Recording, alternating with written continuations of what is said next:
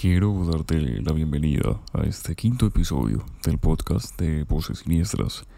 Este es un podcast donde conocidos y seguidores le cuentan a un escéptico, ese soy yo, sus historias paranormales, estas historias que cuesta explicar y de las que dejan alguna que otra pesadilla en el futuro. Si es la primera vez que escuchas el podcast, te invito a que sigas nuestras redes sociales. En Instagram lo encuentras como voces.siniestras, en YouTube aparece como Voces Siniestras Podcast y en Spotify y las demás plataformas de audio como Voces Siniestras. Este episodio, este quinto episodio se titula El hombre del sombrero, así que no siendo más, bienvenido.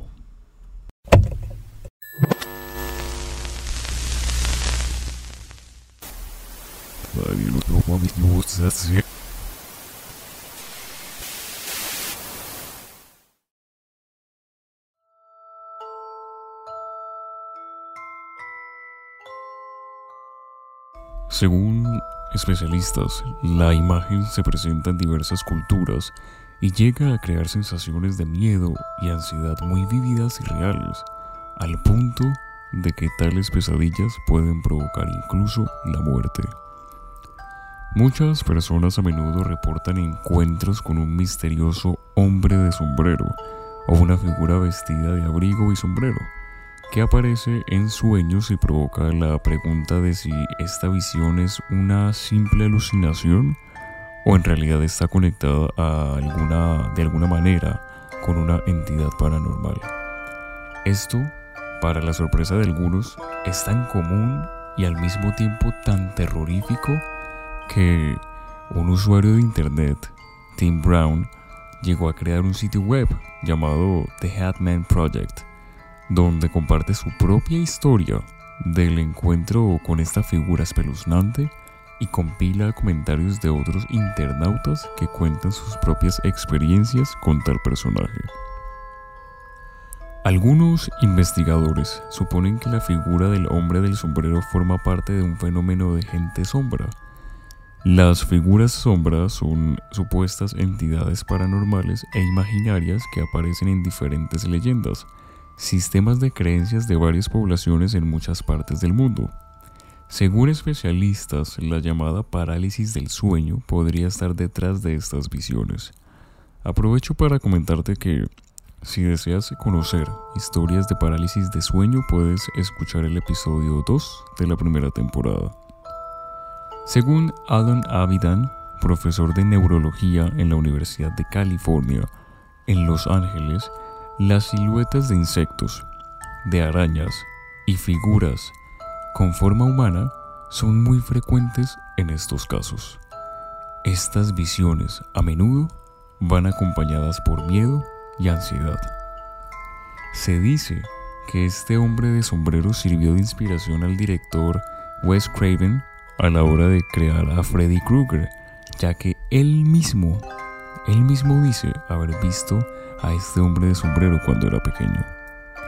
Si bien son numerosas las personas que afirman haber visto al hombre del sombrero, llama la atención que todas ellas coincidan a la hora de describirlo. A diferencia de los fantasmas, este ente aparece de manera presencial, según dicen los testigos, y que a pesar de que no tiene rostro, emite una sensación de que les está mirando fijamente. Si nos guiamos por las experiencias que cuentan las personas que aseguran haberlo visto, este simplemente aterroriza a las personas sin llegar a hacerles nada en específico. Igualmente, existen personas que aseguran que pudieron escucharlo hablar, como una mujer llamada Rebeca, que asegura que en 1978 el hombre del sombrero apareció por la noche en su habitación y le dijo, esta es tu última oportunidad. La historia que escucharás a continuación sucedió hace nada más un par de años atrás. Te va a sorprender por todo lo que tuvo que pasar nuestro protagonista de este episodio. ¿Preparados? Esta es la historia.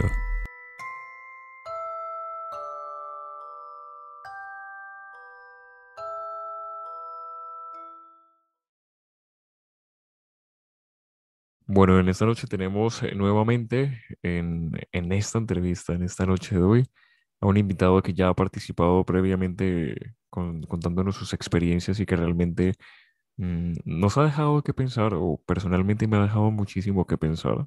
Me ha dejado con más preguntas que respuestas. Así que le doy nuevamente la bienvenida a este fiel seguidor de, de Voces Siniestras. Tenemos acá a Jorge Portillo. ¿Cómo está, Jorge? Hola Sebas, bien, otra vez aquí. Me encanta venir acá. A mí también, a mí también, porque sé que son muchísimas cosas eh, que han sucedido, muchísimas experiencias que hasta el momento de pronto no los, no nos ha logrado compartir de, de- del todo. Y pues qué interesante que, que de pronto tenga esta, esta disposición de, de abrirnos sus puertas para comentarnos aquellas experiencias que ha, que ha tenido hasta el momento. Entonces, siempre bienvenido por acá. Está bien. Entonces, lo que vamos a hablar hoy, definitivamente no tengo idea de lo que, de lo que vaya a ser. Realmente será mi primera vez escuchando esta historia, así que eh, el micrófono es todo suyo. Podemos comenzar, Jorge, y, y bueno, pues vamos a reaccionar al respecto, porque para mí será también una primera vez. Bueno, pues esta experiencia, no sé si comenzarla a contar con qué fue lo que, lo que me atormentó. Entonces quiero comenzar diciendo que yo apenas tenía aproximadamente como 15 años, posiblemente 14 o 15 años, y yo me encontraba en décimo de bachillerato. Y pues a mí siempre me ha gustado bastante pues los temas, los temas de terror. Consta- Constantemente me la pasaba escuchando el cartel de la Mega, aunque avisaran que, wow, tenía que ser eh, mayores de 18 años. Pero no importaba. Y una de esas noches, cuando justamente estaba como en toda esta obsesión escuchando la Mega y todo esto, eh, me acuerdo que ya habían pasado varios días desde el último episodio que habían sacado y, y pues yo estaba relajado en mi casa, yo estaba súper chill, descansando y pues al día siguiente tenía, tenía que ir al colegio. Entonces pues simplemente me preparé como cualquier otro día. Pero lo que sucedió es que, no sé, yo siempre se lo he dicho a todos mis compañeros y todos mis amigos, eh, yo siempre he sentido como presencia, siempre he sentido cosas, siempre decía que tenía presentimientos. Y esa noche pues sentía como cosas raras, sentía como una sensación extraña. Y pues simplemente cuando me intenté ir a dormir, hagan de cuenta que mi cama estaba al frente de la puerta, daba a la puerta. Entonces pues fui, apagué la luz, me recosté, me coloqué la sábana, pero cuando miré la puerta había una sombra muy alta, sí, muy grande, muy grande. Y creo que lo más significativo, llamativo de esta sombra era justamente pues el sombrero que tenía y una gabardina, ¿sí? Era lo que más alcanzaba a notar de la silueta. Casi que no se le veía absolutamente nada, no tenía rostro, era como un vacío, un- era completamente negro. Simplemente se veía como las solapas de, del cuello de la gabardina y el sombrero. No se veía nada más, no se veía nada por dentro. Y era completamente alto, era daba un poco más arriba de la cornisa de mi, de mi, de mi puerta.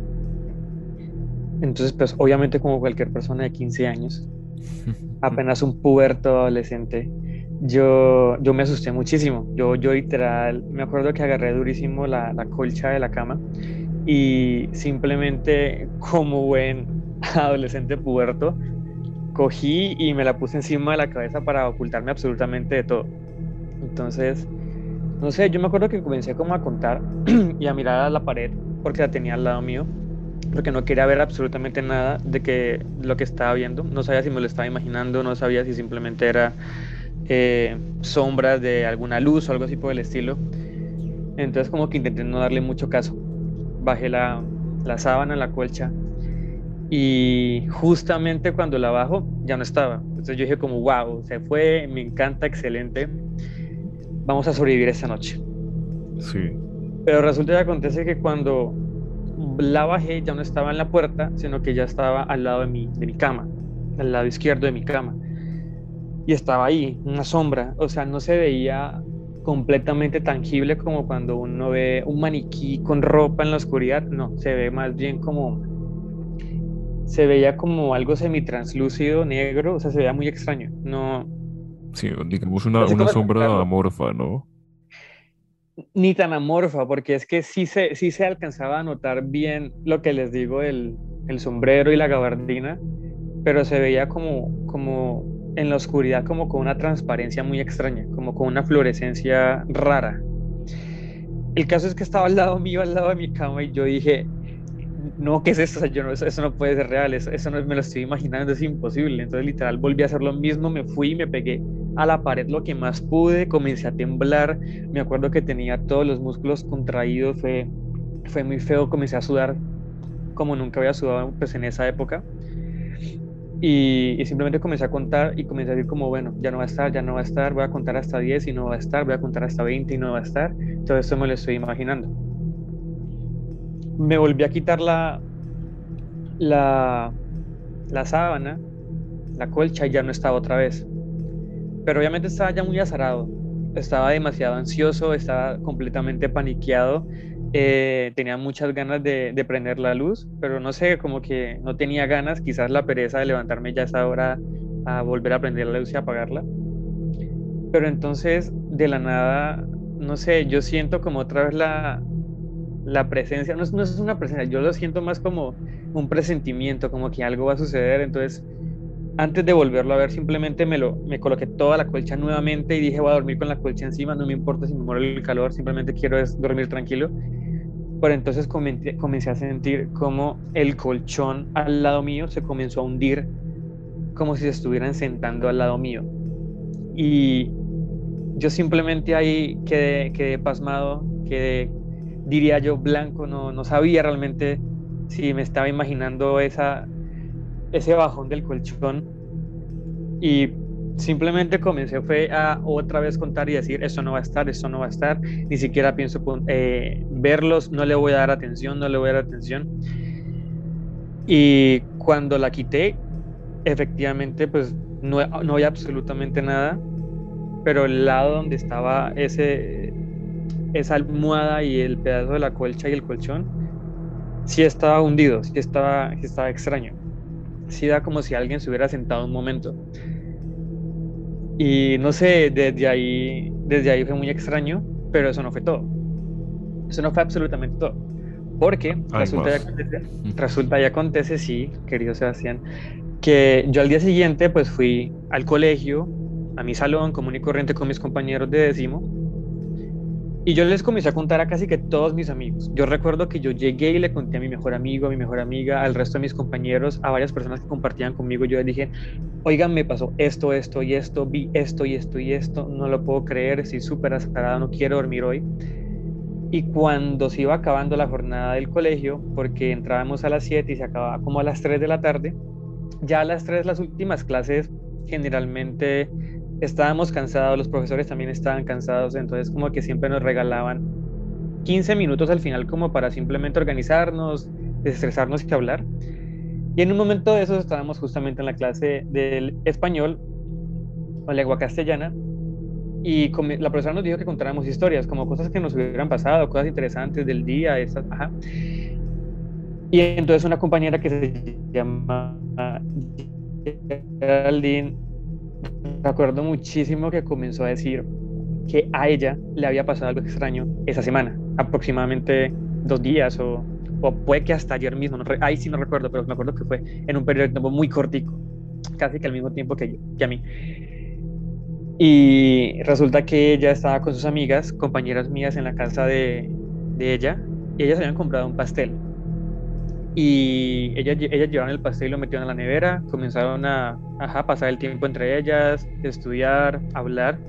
Y en un momento que quisieron ya pues comenzar a partir el pastel para comérselo en la tarde, pero cuando fueron, ellas vieron a un ser negro con gabardina y con sombrero exactamente igual a como yo lo había visto el día anterior, como justamente les había contado a todos mis compañeros y todos mis amigos casi que 12 horas antes de todo eso y, yo simplemente me senté rectísimo, cogí el asiento con mis manos, miré a mis amigos a los ojos y les dije, ¿ustedes les contaron? O sea, o ellas en serio están diciendo eso de verdad, o me están tomando el pelo.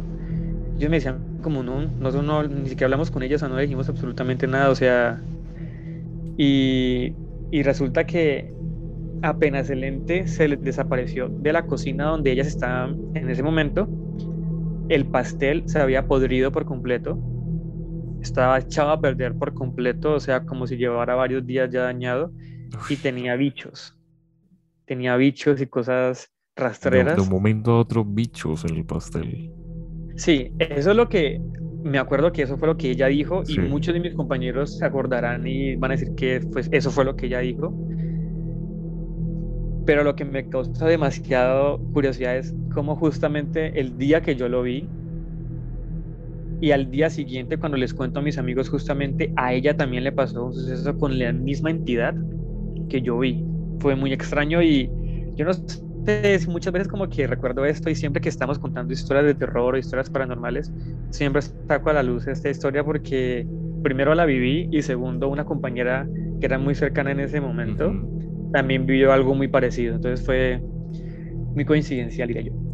Claro, no, y es que de hecho esta iba a ser una pregunta, pues era, era de hecho una apreciación que le iba a hacer, porque justamente la descripción que usted me da de, este, de esta entidad, o bueno, de lo que sea que haya sido esta sombra, no solamente la, la, ha percibido usted, de hecho muchas personas, este, esta, esta descripción en específico, muchas personas la han visto, la han sentido, eh, no solamente eh, en Colombia, de hecho en, el mundo, ¿sí? Si no estoy mal, si mal no estoy, ahora escuchando su historia eh, estaba haciendo recapitulación en mi cabeza. Y, y, si mal no estoy, en el episodio 3 de la primera temporada, que fue el de, las, el de los tres golpes, eh, mi invitado, que fue Juan José en ese momento, describía una entidad muy parecida a la que usted me acaba de comentar. Una persona, pues una entidad alta, una sombra negra, con un sombrero. Pero en ese momento o en esa historia, Juan José, después de investigar por su propia cuenta, eh, y logró identificar que tal vez esta entidad o tal vez esta sombra pertenecía al dueño de los lotes donde él vivía.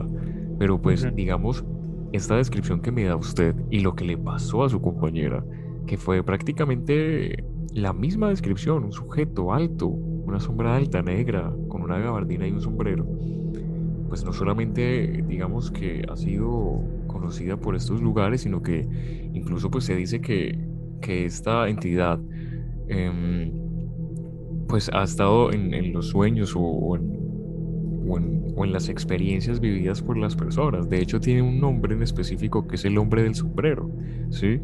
Y de hecho se dice que, este sirvió de inspiración al director Wes Craven que a la hora de crear el personaje Freddy Krueger, ¿sí?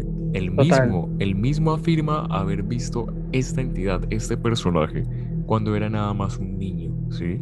Entonces, a diferencia de los fantasmas, entre comillas, esta entidad aparece de manera presencial en la mayoría de los casos y según las personas que dicen haberlo visto, em, que a pesar de que no tiene un rostro definido, emite una sensación de que esta, esta entidad lo está mirando a uno fijamente. Entonces, pues de esta historia surgen más preguntas todavía. ¿Qué significa esto, sí? digamos, no, no logro comprender una conexión a un factor común para, para este tipo de entidad, pues si lo podemos llamar así, el hombre del sombrero. Pero es increíble la, la, relación que tuvo este sujeto, esta entidad, esta forma, que el mismo día que, que usted vivió esta, esta, mm, esta experiencia, el mismo día o días, eh, o días cercanos al suyo, su compañera también había experimentado con esta misma entidad y no solamente el hecho de verla o de sentirla, sino que actuó directamente en algo material que fue este, este pastel, esta torta. Entonces, eh, pues realmente increíble. Es más, tengo una pregunta. Cuando llegó usted a, a presenciar esta entidad por primera vez en su habitación, antes de verla, ¿logró sentir algo de, pronto como, no sé, llamémoslo energía o llamémoslo como una sensación de que alguien más lo estaba mirando o sencillamente lo vio y ya? Eh, no, pues más que todo, como yo decía al inicio, pues yo siempre he tenido como presentimientos, he tenido sensaciones de que algunas cosas van a suceder. tanto positivas como negativas. Y, y casi que, casi que siempre que yo siento que algo malo va a pasar o que algo va a suceder, se cumple de una manera casi que profética.